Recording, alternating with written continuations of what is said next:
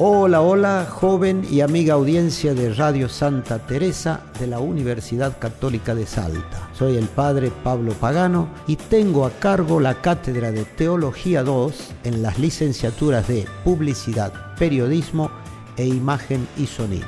Nos hemos propuesto para este segundo semestre del año 2022 ponernos en camino de una teología viva con la producción de unos podcasts como el que escucharán a continuación, elaborados por los mismos estudiantes y grabados y editados con la generosa ayuda de los amigos y amigas de esta radio digital. Nos interesa que los y las estudiantes sueñen y configuren el servicio de su futura profesión, asimilando vitalmente su realidad personal y social, humana y cristiana.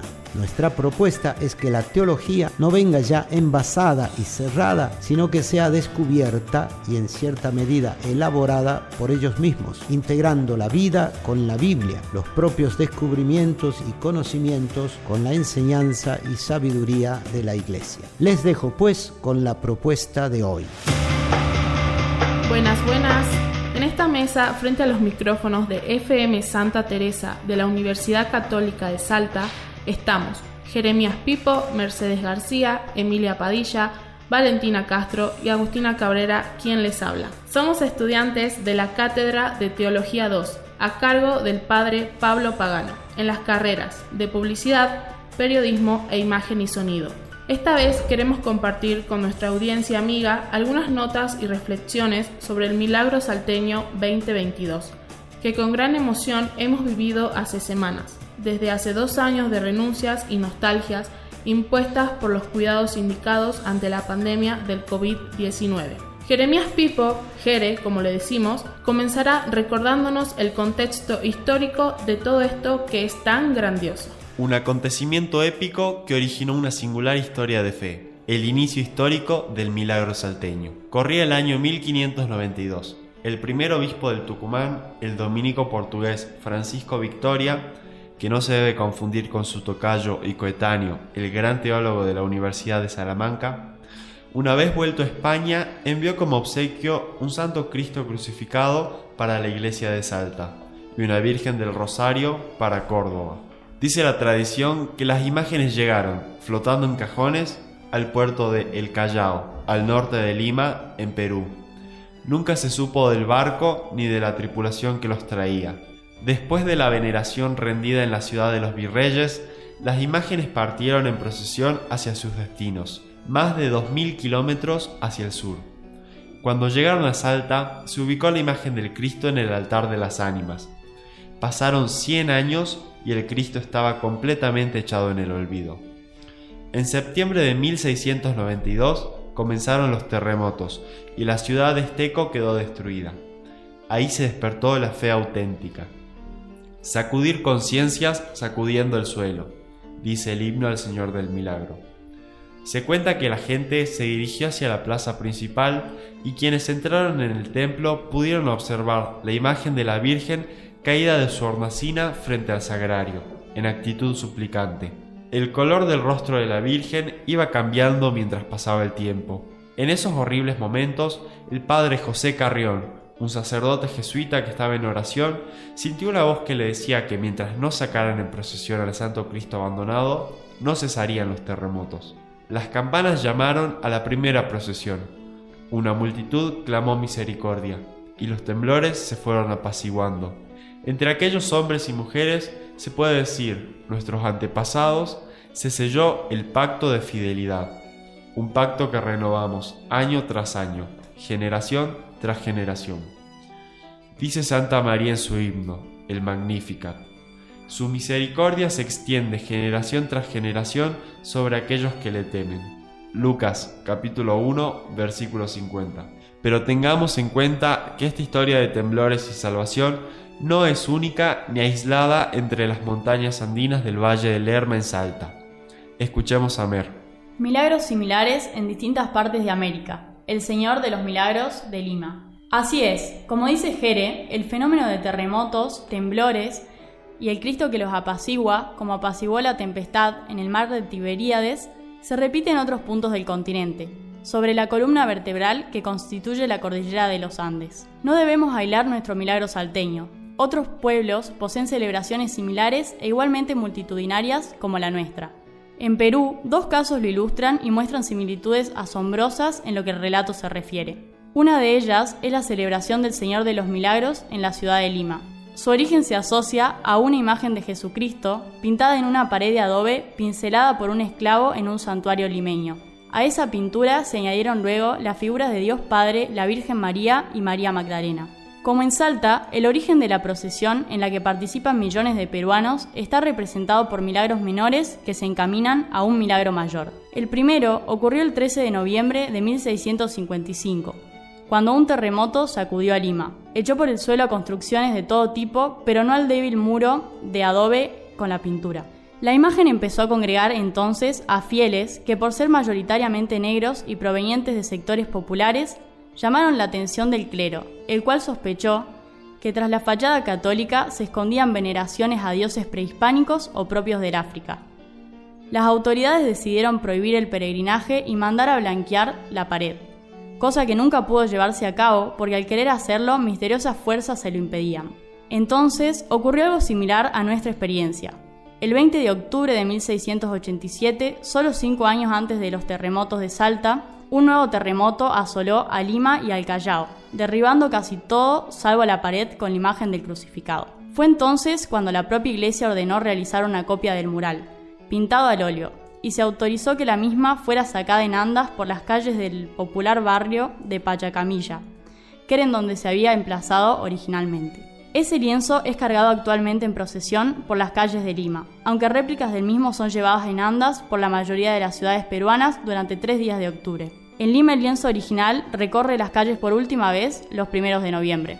El Taitachu Temblores, de la capital del imperio incaico, o sea, el señor de los temblores del Cusco, Perú. De naturaleza similar es la historia del llamado Señor de los Temblores o Taitachu Temblores en Cusco. Se trata de un Cristo tallado originalmente en España y en color cobrizo para que los descendientes de los incas se reconocieran en la imagen. La leyenda dice que en medio de una tormenta marina, la tripulación extrajo la figura y la sujetaron al mástil. Curiosa acción que nos recuerda la Odisea de Homero y las reinterpretaciones cristianas de la antigüedad, para rogarle que acabara con el temporal, cosa que finalmente ocurrió. El destino de la imagen era el Cusco, aunque por picardía del español que la transportaba, el Cristo terminó en el pueblo de Mollepata, el último poblado camino a la capital incaica.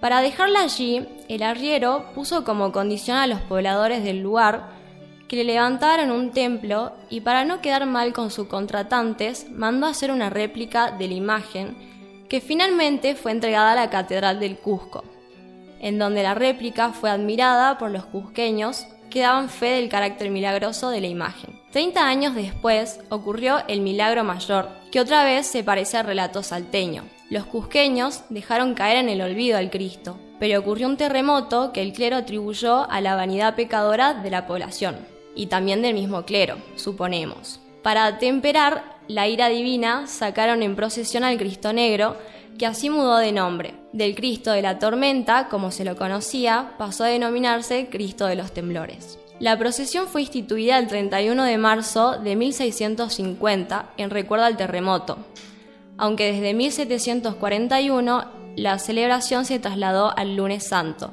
marcando así el inicio de la Semana Santa. Dos notas muy significantes del milagro salteño, la novena y las peregrinaciones. Durante todo septiembre, el pueblo salteño, a tono con la primavera que despierta y perfuma el aire, se llena de alegría y manifiesta solemne honor y sincero amor a sus patrones, el Señor y la Virgen del Milagro.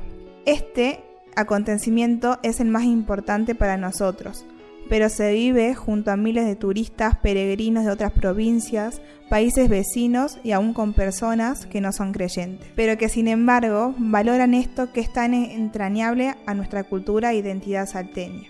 Es una celebración de amor y también de penitencia y conversión, entre muchas otras acciones, gestos y circunstancias que con el tiempo fueran configurando nuestro actual milagro son de notar intensidad la novena y las peregrinaciones. Remarquemos algunas características. La novena significa una verdadera guía de fe, penitencia y conversión, con la figura conmovedora del hijo descarriado que vuelve a la casa y la entrañable figura del padre que sale a abrazar al hijo. Evangelio de Lucas capítulo 15. Sabemos que esta novena fue redactada por el padre Francisco Javier Fernández, párroco de Humahuaca, allá por el año 1760, y que tuvo varias actualizaciones a lo largo del tiempo. Se inicia el 6 de septiembre y se termina el 14 de septiembre, culminando todo este camino de fe y de penitencia con la celebración solemne de la Santa Misa, la gran procesión y la renovación del pacto de fidelidad. Las peregrinaciones, por su parte, comienzan desde el 1 de septiembre, cuando los peregrinos comienzan a venir hacia la catedral. Son grupos que se arman con un mismo objetivo, haciendo como un contrato, un pacto personal que se firma con el alma y se renueva y fortalece todos los años. Es una manifestación muy importante de fe en Salta, pero también se genera en otras partes de Argentina. Vienen caminando, otros en bicicletas, otros llegan en colectivos y aviones. Se movilizan desde muy lejos, realizando gastos importantes, etc. Durante días, incluso semanas, atraviesan diferentes circunstancias para llegar al encuentro con el Señor y la Madre Virgen. Hay peregrinaciones muy numerosas como la Puna Salteña y la de Cachi. Aquellas se inicia en Tolar Grande, parten personas desde Mina Patito, San Antonio y este año hasta de Antofagasta de la Sierra, en la provincia de Catamarca. No podemos nombrarlas a todas. Lo cierto es que toda nuestra geografía se puebla de peregrinos, y son especialmente los jóvenes quienes dan la nota de alegría y entusiasmo. Los mayores son los que admiran por su aguante y ejemplar coraje. El impacto del pacto de fidelidad. Nos preguntamos, sobre todos nosotros, los jóvenes, ¿qué impacto causa el pacto de fidelidad en nuestra comunidad salteña en sus diversos niveles sociales y económicos tan diferentes hasta el escándalo? ¿Cuál es el impacto del pacto entre los católicos? Porque un pacto es un contrato, un acuerdo entre dos o más partes, obligaciones y servicios mutuos que se comprometen. También hay pactos entre los atorrantes, pero aquí, en el milagro salteño, se trata de un pacto entre Jesús y su pueblo. El origen más profundo, el ADN del pacto de fidelidad, es bíblico. Dios ha escogido comunicarse con nosotros, redimirnos y garantizarnos vida eterna en Cristo Jesús, y para ello nos ha señalado el camino de sus mandamientos. Toda la Biblia es el documento y el testimonio de este pacto. ¿Qué es hacer un pacto con Dios? Dios es el ser supremo para cualquier religión. En el caso de los cristianos, realizar un pacto con Dios es un compromiso, que en la Biblia aparece como un encadenarse juntos esto haciendo referencia al matrimonio o a la unión de amor terrenal de dos personas. El pacto de fidelidad que se renueva en las fiestas del milagro se resume en el lema, Tú eres nuestro, nosotros somos tuyos. Es evidente que aquí resuena la fórmula bíblica, Yo seré tu Dios, tú serás mi pueblo. El milagro se origina en la historia y la teología de la alianza bíblica, que desplegándose desde el Génesis hasta el Apocalipsis, tiene su cúspide en el Gólgota y se actualiza en la memoria cultural de la Eucaristía. En Salta, cada 15 de septiembre por la tarde, la renovación del pacto de fidelidad constituye el clímax de la procesión y de todos los días de la fiesta. Afuera del templo, en la intemperie de la ciudad, se populariza la alianza, con una renovación que tiene como sujetos a cientos de miles de personas frente al Salvador, Testigo de todo esto es María, al lado de su hijo y al lado del pueblo. Cada 15 de septiembre, todo Salta, fiel a sus orígenes, es convocada como Asamblea del Pueblo, esto quiere decir Iglesia. Ante ella está el Cristo, glorioso en la impotencia de su cruz. Es un momento solemne y grave. Se oye la voz del obispo por la de todos. El pueblo de Salta, hoy postrado en vuestra presencia, viene a renovar los votos de sus mayores. Lo cierto es que la sociedad se construye sobre una red de pactos, en todos los niveles de la convivencia. Bíblicamente se puede decir aquí que la única verdad es la fidelidad, empezando precisamente por aquellos niveles donde la infidelidad de la corrupción genera los más graves daños al bien común. Un periódico local mostró una marcha que presentaba un grave aviso. El verdadero milagro sería que dejen de violar y matar mujeres indígenas. Ese y cuántos milagros más está en nuestras manos realizar. ¿Qué dijo el señor arzobispo este año antes de renovar el pacto de fidelidad? Queda para nosotros repasar sus palabras y valorar qué impacto causó y causará el pacto de fidelidad renovado este año 2022. Es nuestra responsabilidad no olvidarlo. Muchas gracias por escucharnos, paz y bien para quienes nos han seguido hasta aquí.